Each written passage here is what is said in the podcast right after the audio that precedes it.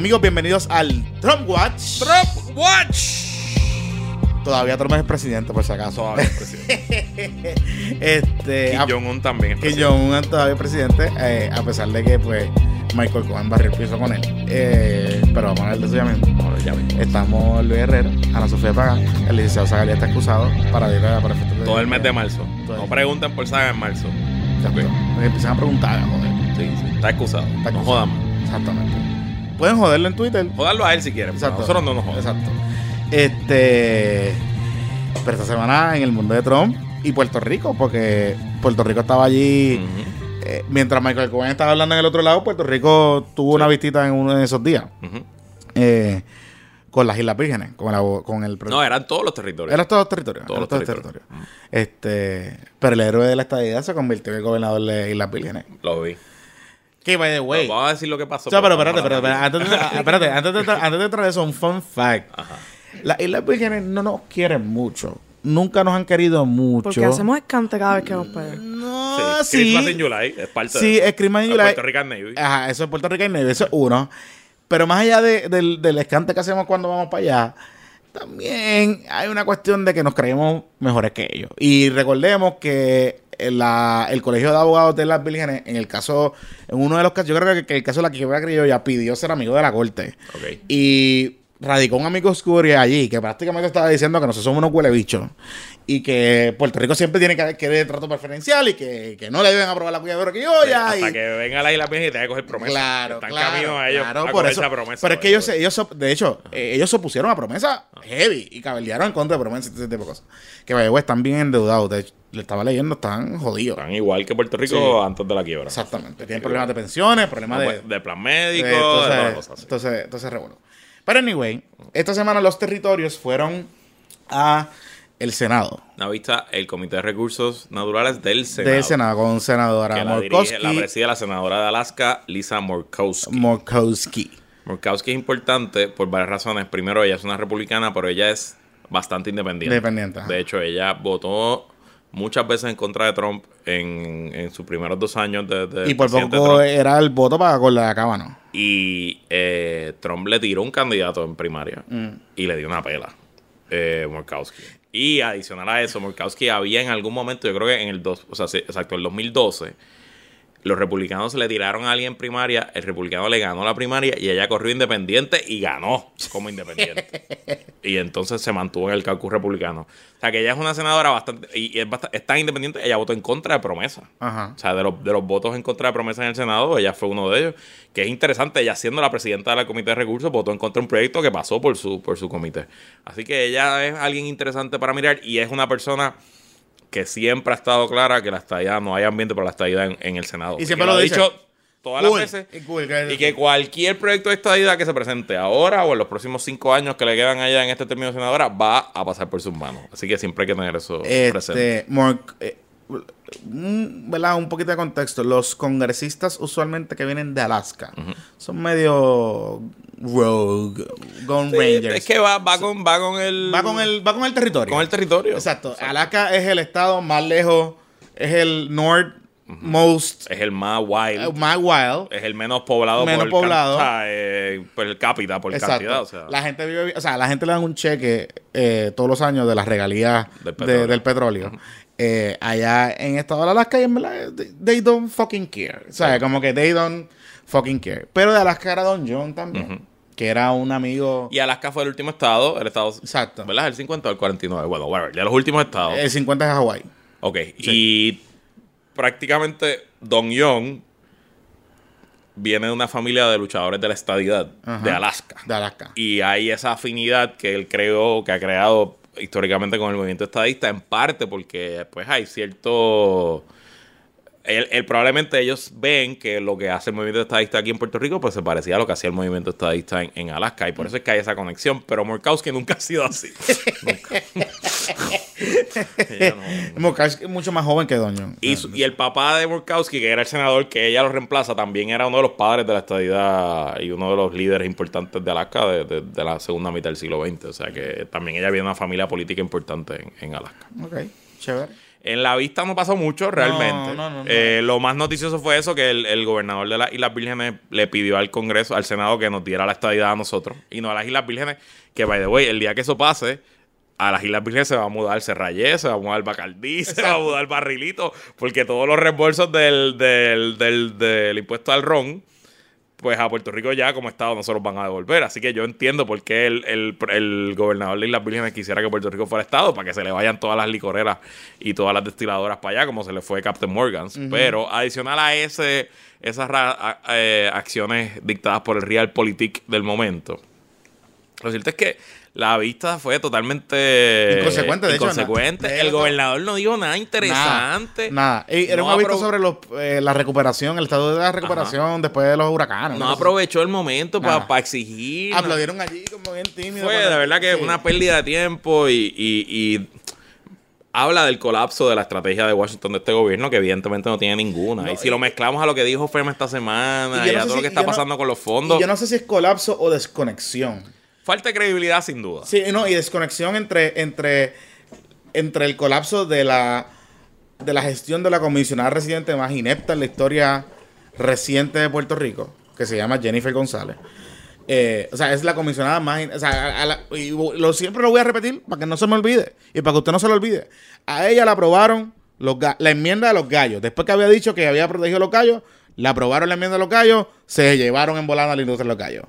Después que le habían eh, puso en juego, en un momento dado estuvo en juego los fondos esos de FEMA, que ella los celebró, también por poco se los limpian. Después hubo otros fondos que también se los limpiaron.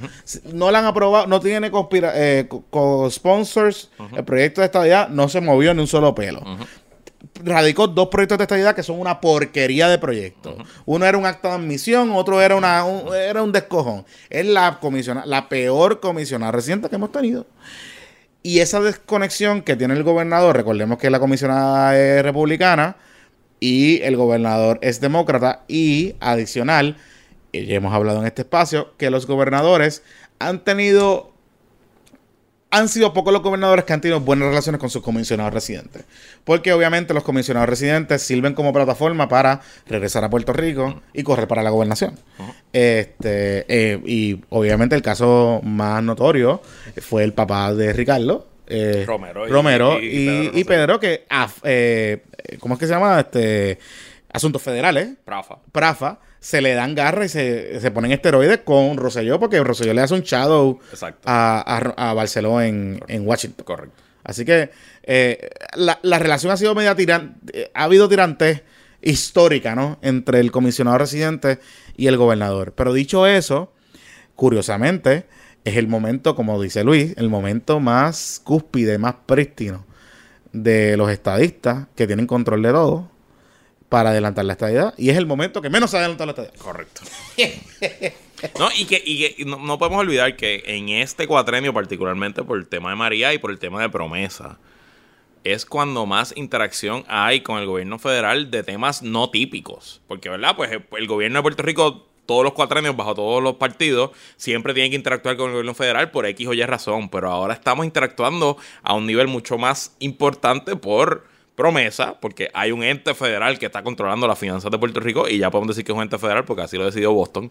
Eh, y segundo, el huracán, ahí hay ahora mismo 15 mil millones de dólares en inversión federal que está entrando a la economía y vienen otros más, etcétera, etcétera. Y ahí esa, esa coordinación y esa, esa mm, relación que debe tener el gobierno de Puerto Rico con el gobierno federal atraviesa su peor momento, su peor momento y hay montones de factores. Yo obviamente estoy, coincido contigo que la lucha entre Jennifer y, y el gobernador es un factor, pero adicional a eso, Jonathan, el gobierno de Ricardo Rosselló ha perdido todo tipo de credibilidad, no solo con la Casa Blanca y con el Congreso, sino con las agencias mismas. Full. Y lo- lo- los funcionarios a nivel mediano, los funcionarios que están eh, en el día a día tramitando cosas con los funcionarios locales acá de su mismo nivel, lo saben y se dan cuenta y eso en parte explica porque a dos años, ya a año y medio del huracán, todavía lo que se ha gast- lo que ha llegado es el 18% de la ayuda asignada. Sí, Salió sí, el nuevo sí, día esta semana, o sea que... Sí, sí, sí. Y, Eh, y realmente ha sido por la ineptitud. O sea, la debilidad de la comisionada residente, la debilidad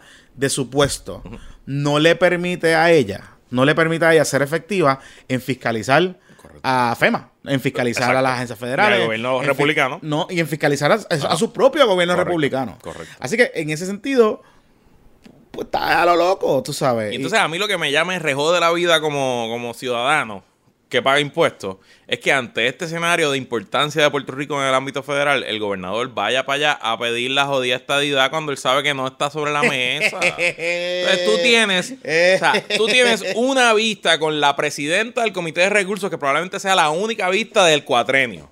Que tú tienes 15 minutos para hacer una exposición y tú gastaste más de la mitad de tu tiempo en hablar de la estadidad. Pues chico, pues estás mostrando realmente tu falta de seriedad y tu falta de compromiso con, con el pueblo y por eso es que estás tan, tan tenido que erradicar candidatura tan temprano y tratar de hacer otras no cosas digas porque han perdido, han cosas. perdido. Pero tú crees que. Tú, tú crees- o sea, yo no sé. Bueno, es que los estadistas sí votan por la gestión de estadidad. Ujú. O sea, eh, Es lo Sí. único que les queda, Sí, sí, sí, es lo único que les es queda. es verdad, es verdad, es verdad, es verdad. Eh, Tienes razón. Hicimos un fucking podcast entero de esto hace un minuto. Cabrón. Eh, es verdad, eso es lo único, es, es lo único que les queda, es lo único que les queda. Pero anyway, oye, hablando de Washington, esta semana Washington estuvo bueno. Caliente. Estuvo bueno. Falla, falla. Estuvo bueno. Este, esa vista de Michael Cohen, que by the way, tengo que felicitar a Alexandra Ocasio. Me convertí en un AOC Papi, mató, Full. Mató. y a todas las, a la- todas las demócratas. Que, güey, una foto cabrona de las tres, de AOC, Rashid. Rashid y Talif. Creo que es la. Es Rashid, Talif y. Bueno, eh. Tres de las, las- tres. Las tres Una las- de las tres de las varias. de- eh, las demócratas de las Oversight. rookies, Las rookies de Oversight. Que una foto salvaje. Eh, porque eh, los republicanos, obviamente, en la vista de Michael Cohen, en la, en la, en la audiencia de Michael Cohen, los republicanos notas, trataron de tirarle la toalla y trataron de minimizar eh, a Michael, ¿no? Eh, diciendo que era un embustero, que había, si ya había podido mentir una vez, pues podía mentir varias veces. Sí, Este, eso me, me- me encanta ese punto porque él mintió la primera vez para proteger a Trump. Exacto. ¿Me entiendes? O sea, es como que, ah, mentiste, veniste aquí a mentir. Ajá, pero ¿qué dijo? Ah, ¿Por qué mintió? Es como que, bueno, whatever. Ajá. Ajá. Y entonces, este, eh, los demócratas se enfocaron que el, Elia Cummings tuvo un primer turno magistral, que se autorreconoce, él es el presi- es el chair de la, Del comité de del oversight. comité de oversight, y se autorreconoce y dice, yo me voy a autorreconocer. Y la primera pregunta que le hace es, ¿tú lo que me estás, que- usted lo que me está queriendo decir aquí, y usted me contesta sí o no, que el eh, presidente Trump, siendo presidente, giró un cheque desde su cuenta personal para reembolsarle a usted estos pagos. ¿Sí o no? Sí. So, estaba configurando ya Ajá. El posibilidad de delito. Eh, o, la, o la legada, el collusion, o la conspiración de los hush payments. Correcto. Por los que realmente podría estar más expuesto el, presidente. Está mucho más expuesto. Hay un cheque con su firma. Exactamente. O sea, hay, docu- hay documentos. Eh, mira, eh, el miércoles vivimos un momento en esta investigación que hasta ahora ha durado dos años, que ha sido es extremadamente compleja, que es una investigación de papeles, es una investigación donde el fiscal principal, el, el protagonista de, de llevar el, el caso, no habla, que solamente habla mediante documentos y, y argumentos en el tribunal. Eh, y obviamente, pues en parte, aunque ustedes, eh, ustedes son podcast escuchas del Trump Watch, así que ustedes están bastante versados, pero en general el público pues se pierde en los detalles porque hay muchos nombres, muchas complicaciones. Pero el miércoles tuvimos televisión. Tuvimos una cara, una voz y buena televisión. Porque aunque la vista duró seis horas y no la he visto completada de tapa a tapa, lo cierto es que estuvo entretenida. He visto ya tres y pico de horas, he leído transcripciones, he leído un montón de artículos. Y fue Good TV. Sí. Y creo que no, esto no despinta a nadie que el momento que Oliver Stone haga la película de los años de Trump, vamos a tener una escena de esta vista, sí, Sí, o sí. O sea, esto va a pasar y, y Cummings, importante de, eh, dar el contexto, Elijah Cummings, el, el- el presidente de ese chairman, es un congresista legendario. Es un congresista que no De solo, no que lleva décadas allí, sino que marchó con Martin Luther King Exacto. y es uno de los líderes de los derechos civiles negros históricos. Eh, y le da cierto gravitas a la vista, porque que tú tengas a una persona como él presidiendo, pues no es, no es cáscara de coco. Hubo, no es- momentos emotivos, hubo llanto Sí, de los congresistas. Eh, hubo acusaciones de racismo, hubo, Hubo- estuvo bueno, estuvo, fue interesante. Entonces, específicamente hablando sobre Michael Cohen, rapidito, para que no lo sepa, Michael Cohen fue el abogado personal del presidente Trump antes de ser presidente por, casi- por más de 10 años y el autodenominado fixer que resolvía los problemas de Trump y que sabe montones de cosas y que fue arrestado en eh, el año pasado, en verano del año pasado, si no me equivoco, luego de un allanamiento eh, a sus oficinas y se declaró culpable en noviembre. Va a servir una sentencia de tres años y va a ir a la cárcel como en un mes. Lo se fue encontrado, se declaró culpable específicamente por mentirle al Congreso bajo juramento y por obstruir a la justicia. eh, Los cargos más. mm, y más- tienen que ver con el caso específico de Stormy Daniels. Stormy los pagos de Stormy Daniels. Pueden buscar los podcasts viejos que explicamos todo el caso, pero esto específicamente tiene que ver con eso. Mm. Me pareció que Cohen estaba muy bien preparado. Mantuvo su compostura todo el tiempo, incluso en los interrogatorios fuertes de parte de los republicanos. A mí me pareció muy creíble. Obviamente, ustedes saben que yo quisiera ver a Trump bajo re- tras reja, así que pues no creo que sea yo el más, el más objetivo, pero yo lo sentí muy creíble y, lo, y además le añade a la credibilidad que como él se declaró culpable, si él miente en este testimonio, él va preso 10 años, 15 años, mucho más tiempo, porque él tiene un acuerdo ahora mismo con la fiscalía y con el gobierno de los Estados Unidos de que él no va a cometer delitos adicionales. Y él, si, él, si él mintió el miércoles, se, buscó un lío heavy, heavy. Así que creo que, que, fue, que como les dije, vivimos un momento. Eh, detallo también en el testimonio de, de Cohen, que los invito a que se lean. El testimonio escrito son 20 páginas. Se leen como una novela, Jonathan. Se leen, son súper, o sea, se leen una sentada. Son buenas. Está, está ex- no, no le sobra una, no le sobra Yo tengo un, que- un párrafo. No sé si tú tienes la misma conclusión que yo, que a Cohen, o sea, obviamente estaba media train. O sea, él sabía, Sin duda. él sabía, hubo momentos donde él miraba la cámara directamente, Correcto. donde él utilizaba, había, habían expresiones puntuales que triggers a Trump. ¿Y cómo nosotros sabemos que trigger a Trump? Porque Trump estaba tuiteando. Exacto. Eh, Trump estaba mordido. Y le dañó el summit. Y le dañó el Summit. O sea, sí. Y bueno, imagínate que le dañó el Summit, que so- Trump salió corriendo porque supuestamente no hubo agreement cuando todo lo que sabíamos antes, a- antecedentes del Summit, que eso estaba prácticamente cuadrado. y, y obviamente, y estos tipos de Summit, usualmente cuando el presidente viaja, están cuadrados. Este, y de momento salió, salió de allí y dijo que no había acuerdo, porque obviamente Casablanca quería tirar un smoking mirror, porque Claro. obviamente no había Digo, y yo no sé si esto fue a propósito, una coincidencia, pero si fue a propósito, les quedó cabrón a los demócratas. También. Poner eso el, el miércoles. O sea, les quedó de show. Si esa fue Nancy, Nancy, te la apuntaste, Nancy. mano, te la llevaste. Titi. Nancy, Titi Nancy. Entonces, en el, en el testimonio, eh, Cohen básicamente cierra el cerco eh, en, en el tema de la colusión con Wikileaks. Porque él testifica que él estaba en la oficina de Trump, en Trump Tower en Manhattan, cuando entró una llamada de Roger Stone. ¿Quién es Roger Stone, eh, Jonathan Lebron? Roger Stone eh, fue socio Ajá. de Paul Manafort Ajá, y de Charlie Black. Ajá. Y Charlie Black era el histórico ajá. asesor del Partido Popular Democrático Ajá. y eterno luchador eh, en contra de los esfuerzos de la estadidad. Exacto. Y por eso es que la te va a llegar ahora porque Charlie Black no trabajaba el PPD.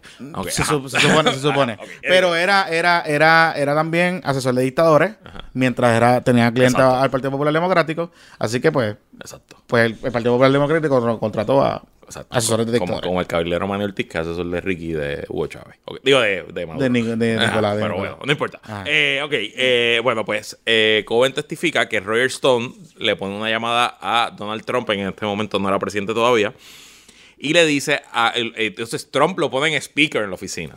Morón. Lo dicen, lo ponen en speaker. Y Roger Stone le dice a Trump que acababa de colgar el teléfono con Julian Assange. Julian Assange es el fundador y el que corre Wikileaks.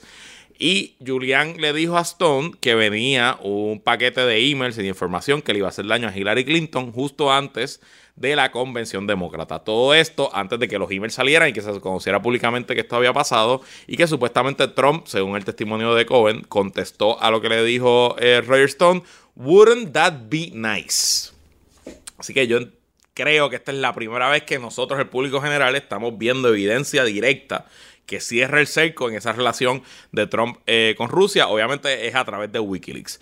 Eh, lo mismo también, eh, hay que dejar claro, hubo dos momentos que se le preguntaron y que le- eh, específicamente sobre el tema ruso. Número uno, si había estado en Praga y no contestó ¿Por qué lo de Praga es importante? Porque en el dossier del Pipi, Del pipi. que escribió el espía británico Christopher Steele, una de las alegaciones que hacen en el memo es que eh, Michael Cohen había viajado a Praga durante la campaña a reunirse con assets de la inteligencia rusa en, eh, en la ciudad de Praga para coordinar. Pues eh, eso no se habló allí nada de eso.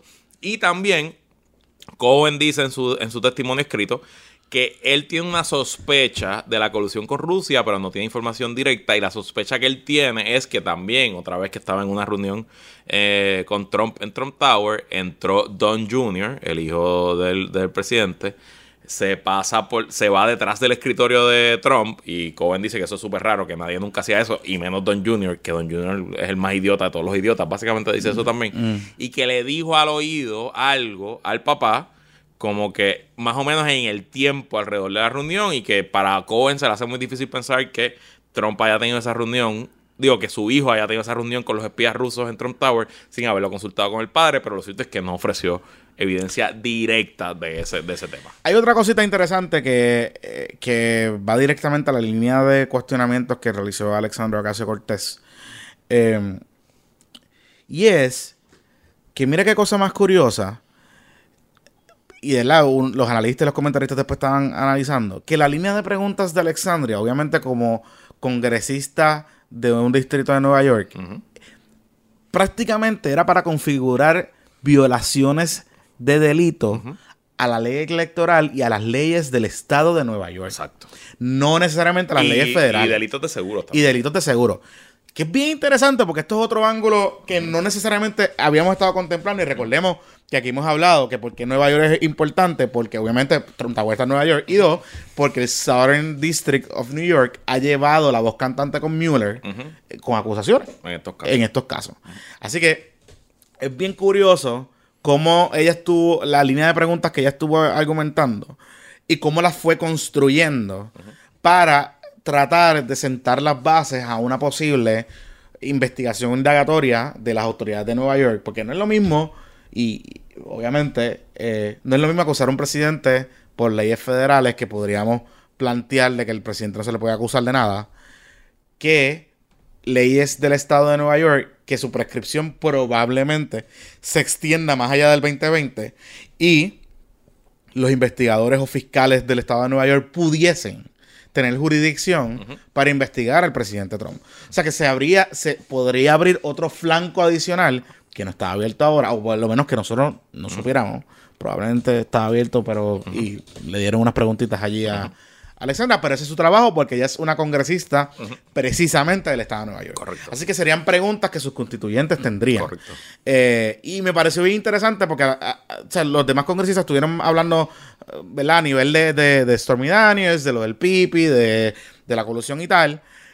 Pero esa línea de preguntas podría significar otro problema, problemita interesante para Trump en el estado de Nueva York.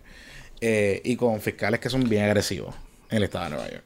Tú sabes, Jonathan, que yo creo.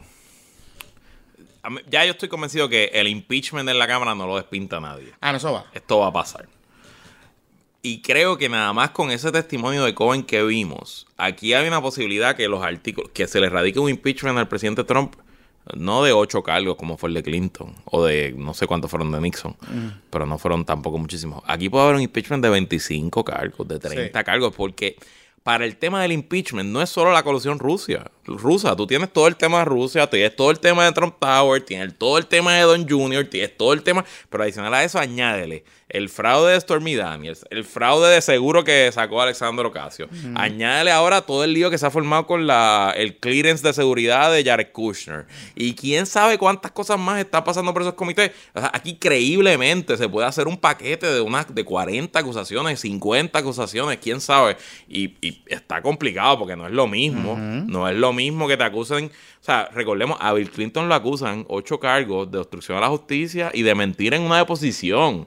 En una deposición civil, mentir bajo juramento, básicamente es eso. Aquí no, aquí estamos hablando de delitos serios y, para citar la Constitución, el impeachment no es necesariamente por delitos que tú vayas preso. El impeachment incluye depravación moral y atentar contra ciertas cosas de lo que te hace un buen presidente. O sea que el estándar que van a tener los congresistas cuando voten por ese Distinto. impeachment es distinto, ¿no? Es distinto. Así que yo, ah, por ahí es que yo creo que va la cosa. Recordemos que, un- eh, para explicar un poquito lo que significa el impeachment, la Cámara radica los cargos, vota sobre ellos y, Y- hace la acusación. Y requiere mayoría simple. Mayoría simple. Pero- 50 más uno. Pero es el Senado el que hace el juicio. Correcto. Así que el Senado, en el Pleno, un juicio presi- lo preside el, el juez presidente de los, eh, del Tribunal Supremo de los Estados Unidos, que eso ocurrió con Clinton. Eh, una vez se hacen, se aprueban los cargos por impeachment, se pasa al Senado, y el Senado entonces es que en el Pleno. Yo no sé, no, no estoy muy seguro, el Senado no tiene discreción. No, hay que- tienen que ver el juicio. Tienen que ver el juicio. O sea, una vez, una vez se hacen los votos de impeachment, tienen que ver el Y juicio. necesitan 67 votos para, para, Para residenciar Este, en el Senado. en el Senado. Que no es mayoría simple. No, Es son dos cuartas- terce- dos terceras terceras partes. Así que es un poquito, el 13 es un poquito más alto. Entonces, el juicio, va- eh, el juicio lo preside el juez presidente de, lo- de la Corte Suprema. Exacto. Y Hay un fiscal por cada lado. hay un fiscal de que acusa y el, el presidente tiene un abogado también. El presidente no está físicamente. No, no, no. Pero es un juicio con testigos, con pasar evidencia, toda la cosa. O sea, que eso sería es un en el ple- espectáculo. en el pleno. Y es en el pleno del Sería la segunda vez en la época moderna Correcto. que veríamos esto porque Nixon renunció antes. Nixon lo antes, pero Clinton sí tuvo un juicio de impeachment. Correcto. Pues, y lo que pasó con Nixon, la diferencia con Clinton y Nixon, realmente, es que Nixon perdió el apoyo de los republicanos en el Senado. Y Barry Goldwater, que era el líder eh, ideológico de los republicanos en ese momento, se reunió en la Casa Blanca con el presidente Nixon y le dijo, presidente, no tenemos los votos. Y eso forzó al presidente a renunciar el día después. Ajá. Con Clinton nunca pasó. No. Con Clinton los demócratas se mantuvieron firmes con él todo el tiempo y aunque sí, los republicanos que tenían la mayoría en, en la Cámara lograron sacar las acusaciones de la Cámara, que de hecho no sacaron todas, de las ocho nada más sacaron cuatro. Sí. Hubo cuatro que fueron derrotadas en el floor. Eh, nunca jamás estuvo en, en precario eh, en el Senado porque se sabía que todo el momento eh, lo- los demócratas se mantuvieron y no iban a llegar a los 67 votos. Ahora mismo, Jonathan, hay seis comités en la Cámara que están investigando. En News, diferentes flancos. En diferentes flancos. NBC News reportó una hora y pico antes de que nos sentáramos a grabar que el, el comité de Ways and Means ya está en proceso de pedir las planillas personales del presidente Trump al IRS. Eh, supuestamente, Trump- eh, Cohen testificó cuatro veces este- esta semana, solamente una vista fue pública. Hubo tres vistas confidenciales con los comités de Y inteligencia. Pero Michael Cohen testificó. Eh, testificó con los comités de seguridad nacional, etcétera. Y ya el comité de inteligencia anunció que va a haber una vista pública de un señor de nombre Félix Sater, eh, creo que es el veintitanto de marzo, esa semana en marzo. Félix Sater es era un eh, empleado de Trump eh, Tower, es un ruso de nacimiento, eh, fue perteneciente a la mafia rusa, que fue arrestado en los 90 y luego se convirtió en informante del FBI y es la persona que negocia todos los temas del Trump Tower en Moscú. Así que esa vista en marzo va a ser extremadamente interesante y habrá que ver qué sale de ahí. Pero esto está empezando y creo que hemos abierto un nuevo ángulo de toda la trama y toda esta investigación porque ya esto no es un caso de papeles y de periódicos. Ahora esto es un caso de gente de vida, de carne y hueso, frente a un micrófono, con cara, con nombre, con demeanor y creo que hemos entrado a otra etapa del, del- juego con esto. Y eso se pone interesante. Qué bueno que hay un podcast que habla de estos temas. Porque está Titi Nancy. está Titi Nancy ready. Oye, y Nancy está calladita. Sí. Ella no habla de impeachment. No, no, no, no. no. De- hasta ahora yo me he sorprendido de lo bien que los demócratas han llevado esto. Mano. lo están llevando- llevando poquito a poco. y bien comprensivo. Dejando que él se ahogue con su lengua. bien disciplinado. Y bien disciplinado. Eh, No están buscando protagonismo. No, No, no. aparente que los chairmans se están Peleándose entre peleándose ellos. entre ellos. No, no, no, están siguiendo los procesos y los procedimientos que tiene, que tienen la, que tiene el Congreso y la Cámara para atender este tipo de cosas. Este, esto se anticipaba en las elecciones y era el miedo principal de la Casa Blanca, que esto abriese un flanco eh, importante y obviamente estamos un año de las elecciones. O sea, esto, el hecho de que te radiquen cargos de impeachment y que el, y que el presidente pueda en- enfrentar un proceso de residenciamiento en un periodo tan corto previo a una elección, con un presidente que nunca ha tenido unos números por encima de 45, está duro. Está duro. Está duro. Está duro. Este, y recordemos, Y acuérdense algo, hay como 18 senadores republicanos Que van a la reelección. Que entonces que- en sitios difíciles. Ajá. Hay un senador en Maine, eh, en New Hampshire, perdón. Sí, sí. Hay un senador en Colorado, hay otro senador en Nuevo México. Está apretado que está o sea, apretado. que, que también esa que gente- fuera de Trump World. Que, que fuera si de Trump. siguen saliendo los escándalos de Trump y afecta los números, ellos en algún momento tienen que empezar en su supervivencia Claro. también. Y recordemos, como siempre hemos dicho, cualquier número que baje por el- debajo de 40 eh, expone al presidente. O sea, ya, ya cuando baja debajo de 40 empieza a erosionar las bases republicanas. Exacto. Y en estos estados es, eh, erosionan más todavía. Claro, y, él, y él no está en 40. Y él no está en estado. 40. Él está ahora mismo en 41 en el agregado. En- En Colorado debe estar en 32. En 32. En 30. Exacto. pero- Entonces, ¿qué pasa? Si llega un tren, que Trump ha llegado como a 37. 37 más o menos lo Por más ahí, bajito, si baja de 37, 35, empieza a sentir la presión. De hecho, eso fue lo que pasó en el, en el shutdown. El presidente bajó a 36, 38, por ahí estuvo fluctuando. Y eso fue lo que motivó a- a lo- al Congreso a, a exigir que la Casa Blanca llegara a un acuerdo, porque estaban ya sintiendo el cantazo a nivel de sus distritos.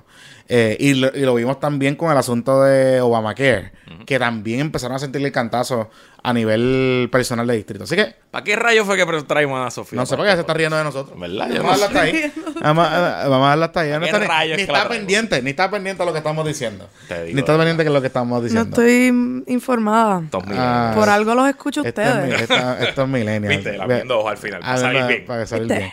Eh, nada, que la fuerza los acompañe. Nosotros nos vemos la semana que viene. Bye.